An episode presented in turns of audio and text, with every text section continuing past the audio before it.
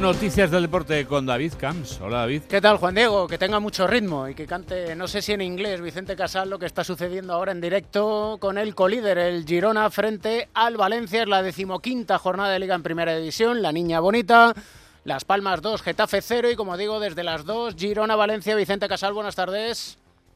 Buenas tardes, David. Pues eh, desde las dos está jugando aquí en eh, Montilivi este partido, donde está el líder ahora mismo empatado con el Real Madrid del Girona con 35 puntos, que tiene delante a un Valencia que no ha venido de turismo, que está presionando bien, sobre todo en la primera línea defensiva del equipo de Michel, que ya ha visto trastocado sus planes, se ha tenido que retirar por lesión Yangel Herrera en el centro del campo en el minuto 11 y ha tenido que sustituirlo Pablo Torre. De momento está saliendo el sol, aunque hace algo de frío, se tienen mucho respeto, aprieta un poco el Girona, de momento sin lanzamientos a puerta de uno y otro equipo. Estamos en el minuto 17 de esta primera mitad, de momento con tablas, Girona 0, Valencia 0. A las seis y media juega el colíder el Real Madrid, Alberto Pereiro, buenas tardes. Hola David, querido, ¿qué tal? Muy buenas. Bueno, pues el Madrid posiblemente en el mejor momento de la temporada, eh, clasificado en la eh, fase de grupos de la Champions para octavos a falta de una jornada con pleno de victorias eh, recuperando el liderato la semana pasada por el empate del Girona el lunes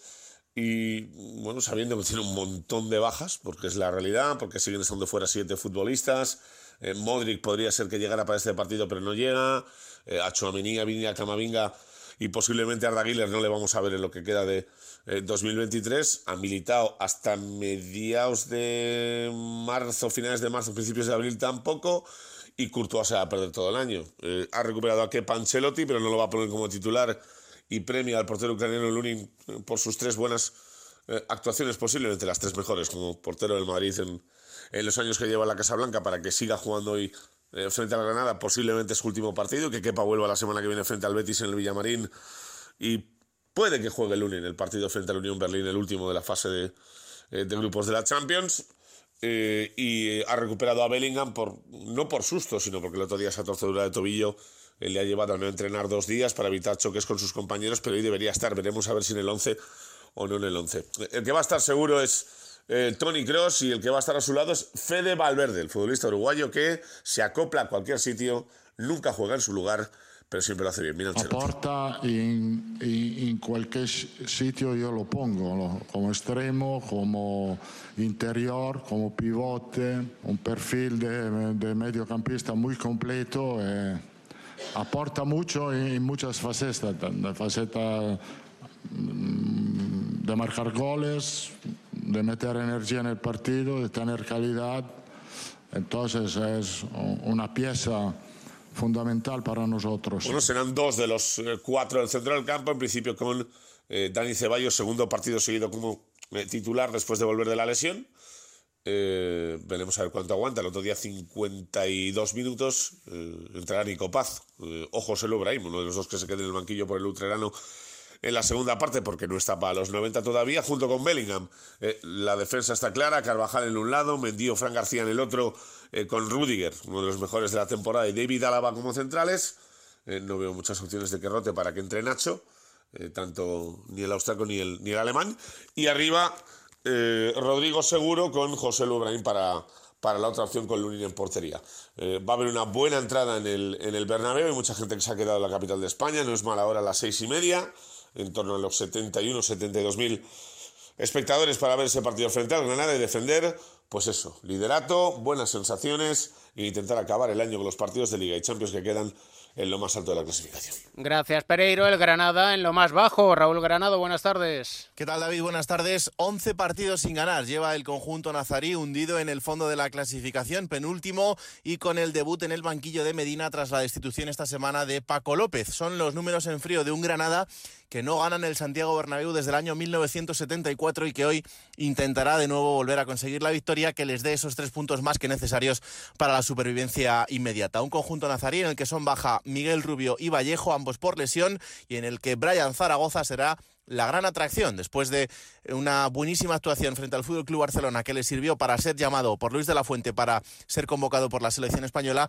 Hoy se espera que en el Santiago Bernabéu sea la gran atracción del conjunto nazarí. Gracias, Raúl. Además, 4 y cuarto Athletic de Bilbao Rayo Vallecano para las 9 Osasuna Real Sociedad. Mañana 9 de la noche Barcelona Atlético de Madrid. Novedades en el Barça Alfredo Martínez. Buenas tardes. Buenas tardes. El presidente Joan Laporta ha estado presente en la sesión preparatoria y ha arengado a los jugadores en el vestuario ante la importancia del partido frente al Atlético de Madrid, aunque Xavi le ha restado importancia y ha dicho que visita habitualmente las instalaciones y los entrenamientos. En cualquier caso, el técnico del Fútbol Club Barcelona no cree que esté jugándose mucho en su cargo y que si tenía tres balas con los partidos importantes que le venían de frente. No tengo la sensación de, de que me jugaba al cargo, sinceramente. No, no, estoy mentalizado en que y positivo, estoy muy positivo, estoy contento, estoy feliz de donde estoy, eh, trabajo muy a gusto, tengo mucha fe en este proyecto. Luego si no sale, pues ya dije, lo, lo habremos intentado, pero tengo, tengo confianza de que, de que puede salir muy buena temporada. No tengo la sensación de que tengo tres balas. Definitivamente Marc André Ter Stegen no estará en el partido, no ha participado en la sesión preparatoria. Todo apunta que sí podrá jugar frente al Girona. Iñaki Peña será titular. Tampoco ha entrenado Marcos Alonso y esas molestias musculares harán que la lista de convocados no se conozca hasta mañana. Se juega mucho el Barcelona ante el Atlético de Madrid, pero cree Xavi que la liga es muy larga en caso de que el resultado de mañana no sea satisfactorio. Creo que la liga es muy larga. Es muy larga. Nosotros queremos ganar y queremos acortar estas distancias y ojalá fuéramos líderes. No estamos en una situación cómoda, claro. Vamos a cuatro puntos de dos equipos punteros. Habría que seguir en el caso de que mañana la cosa no, no funcionara y tendríamos tiempo suficiente, pero queremos pensar en positivo. Palabras de elogio para Griezmann, también para Joao Félix. Ha dicho que entiende como un palo las críticas de Simeone, pero que ellos están muy contentos con él. Por cierto, del Atlético de Madrid ha destacado que lo mejor es, sin lugar a dudas, su entrenador Cholo Simeone y todo lo que está haciendo. Poco ambiente de momento en taquillas para el partido de mañana. Gracias, Alfredo. ¿Y que prepara el Cholo Simeone? Alejandro Mori, buenas tardes. Buenas tardes, David. Encara el Atlético de Madrid el partido de mañana en Montjuic frente al Fútbol Club Barcelona en un gran momento de juego y resultados. Y esa es la línea que quiere mantener, como decía esta mañana Simeone en rueda de prensa. Eh, hay dos bajas para este encuentro, la de Barrios y la de Lemar, y alguna duda en el once titular. Es verdad que ha probado con Black en portería, Molina y Lino o Riquelme en los carriles, Bissell, Jiménez y Hermoso parece claro en el eje central de la zaga, también maneja otra duda Simeone en el centro del campo, Coque y De Paul son fijos y veremos si les acompaña Saúl o Llorente, que también tiene opciones, y arriba Grisman y Morata. En la rueda de prensa se le ha preguntado a Simeone por varias cuestiones. Ha hablado muy bien del Fútbol Club Barcelona, de su entrenador. Sobre Joao Félix, primero ha dicho no hablo de los chicos que no están en nuestro equipo, pero luego sí le ha mandado un mensajito cuando se le ha preguntado si mañana podría hacer un gran partido. Le digo lo que pienso. Digo, el fútbol no se, eh, no se explica por un partido. Un partido es un partido.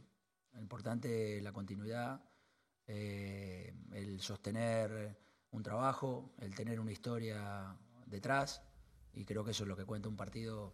Lo pueden jugar bien todos. Partido grande, el Atleti va a viajar mañana, se conocerá la lista de convocados y a las 11 vuela hasta la ciudad condal. Gracias, Jano. Esta tarde en Hamburgo, sorteo de la Eurocopa, enviados especiales de Onda Cero, Fernando Burgos, Rafa Fernández, buenas tardes. Buenas tardes, David. Hola, David, buenas tardes. A las 7 menos cuarto, Fernando, sabremos nuestros rivales, más o menos.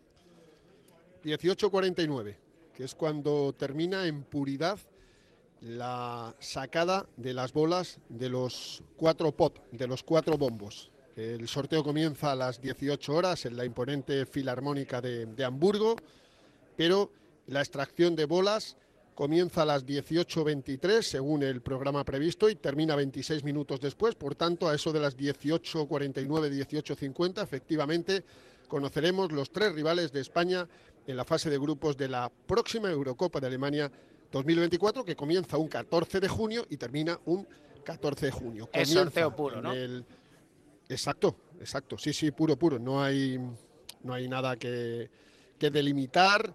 eh, no hay países que no se puedan enfrentar. No, es sorteo puro. Solo sabemos una cosa, que eh, el A1 es Alemania como país anfitrión, que va a jugar el partido inaugural el 14 de junio en, en Múnich, y luego a partir de ahí pues sacarán el resto de cabezas de serie, Portugal, Francia, España, Bélgica e Inglaterra, y una vez que salgan esos países, le asignan un número en sus respectivos eh, bombos. En el B, en el C, en el D, en el E y en el F. Son seis grupos de cuatro equipos cada uno, 24 selecciones, faltan tres por determinar, que son los eh, tres equipos que salen de las tres vías de la repesca A, B y C, que se van a celebrar el próximo mes de marzo del 2024. Y ya te digo, en la vía A, eh, la final va a ser Polonia-Gales, uno de los dos, en la vía B, Ucrania-Islandia, y en la C, Georgia eh, o Grecia. Esos van a ser, pero hasta el mes de marzo no se, no se conocen. Por tanto, España a lo mejor en el sorteo hay una selección que no conocerá hasta el 26 de marzo del próximo año. Son seis grupos de cuatro selecciones. ¿Y cómo es esa Eurocopa 2024 en Alemania, Rafa?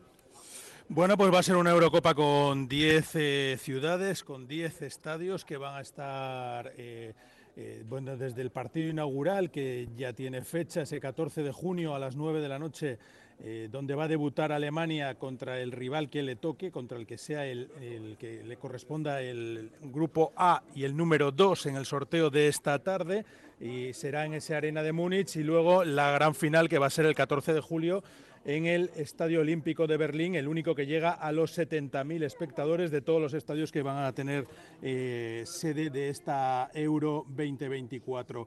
Vamos a tener además eh, que estar atentos a, información de servicio para la venta de entradas. Eh, se va a abrir una nueva ventana. Eh, son casi 3 millones de entradas las que se van a vender de las localidades que va a haber para toda la Eurocopa. Ya ha habido una primera eh, ventana en la que hubo más de 20 millones de solicitudes para ir a, esta Euro. Eh, solamente se pueden conseguir cuatro entradas por aficionado y las selecciones también tendrán en sus federaciones un, grupo de un núcleo de entradas.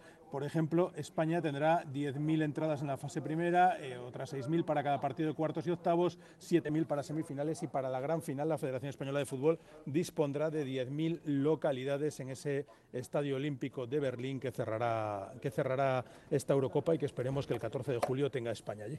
Eh, la representación española llegará a tiempo porque al menos en Múnich hay suspendidos vuelos por el temporal. Bueno, vamos a ver si llegan, eso esperemos. Ayer ya lo contábamos a las ocho y media en la brújula que al contrario que en otros muchísimos sorteos con los seleccionadores o el presidente o el director, eh, pues no habían llegado en el día de ayer con el resto de la delegación, o sea, con los responsables de los viajes, de comunicación, la delegada Nuria Martínez, pues ellos vinieron ayer y tanto Luis de la Fuente, seleccionador, como Pedro Rocha, presidente de la Comisión Gestora de la Real Federación Española de Fútbol, como Albert Luque, el, director de la selección, pues mira, a esta hora, si no han llegado, estarán a punto de llegar. Toco madera, cruzo los dedos porque no me imagino que por circunstancias que no vienen al caso eh, no lleguen. Tenían un vuelo directo desde Madrid. Aquí hoy ha parado de nevar en Hamburgo, hace un día fresquito, evidentemente, estaremos 2-3 grados. Eh, la Filarmónica de, Hamburgo está al lado del río Elba, está todo nevado, pero en principio no debería haber eh, dificultades para que lleguen, fíjate lo que te voy a decir, David, tres horas antes del sorteo, que me parece alucinante. Esta tarde os escuchamos atentamente a ver si hay suerte de la buena para España en el sorteo. Eso esperamos todos. Buenas Eso esperamos, y es que sabes que Rocha aquí no se juega ningún voto para, para las elecciones, David. Hasta luego. ¿Cómo dejamos el partido en Montilivi, Vicente? Pues de momento el partido está igualado. Si bien es el Girona el que tiene la posesión casi un 70%, le está costando mucho crear peligro en el área valencianista que está bien agazapada tras 15 segundos para llegar a la primera media hora de juego en Montilivi, Girona 0, Valencia 0. Y ya sabes, Juan Diego, que esta tarde, mm. tres y media, el Radio Estadio con Edu García y toda la tropa de Onda Cero. Nunca te pongas nada permanentemente, decía Concha Velasco. No se piensa igual a los 20 que a los 60.